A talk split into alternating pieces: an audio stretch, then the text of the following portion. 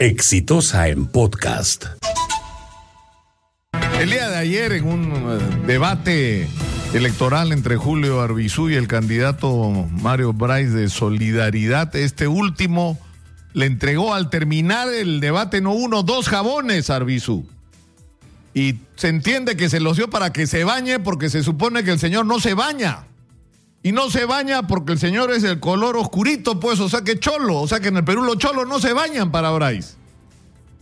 Y, esto es bien delicado porque implica un, no sé, no, no solo una alta dosis de, racismo, sino una incomprensión de lo que pasa en el Perú. Por lo que, lo, que parece no entender Bryce es que si en el Perú hay cholos que no se bañan es porque no tienen acceso al agua potable, pues Bryce.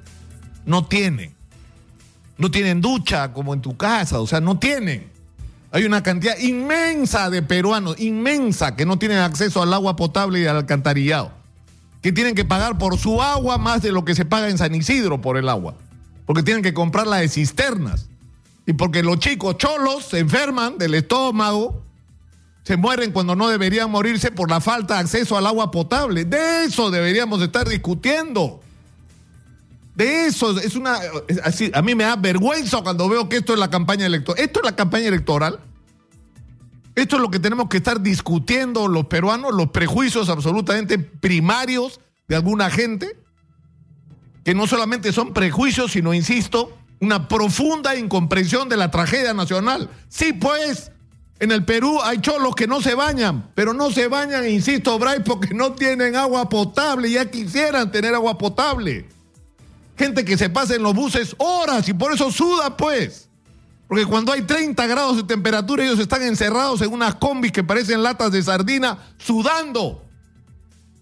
Una hora y media, dos de ida, una hora y media o dos de vuelta de sus casas. Eso es lo que están viviendo una cantidad inmensa de peruanos que quieren que esto cambie. Esto no tiene por qué ser así. Todos deberíamos tener acceso a todos los servicios, agua potable, a un transporte decente, a una educación de calidad, a una salud digna. Todos deberíamos vivir en un país seguro. Deberíamos tener acceso no solo a un transporte público adecuado, sino a carreteras, a, a- una vialidad, a trenes.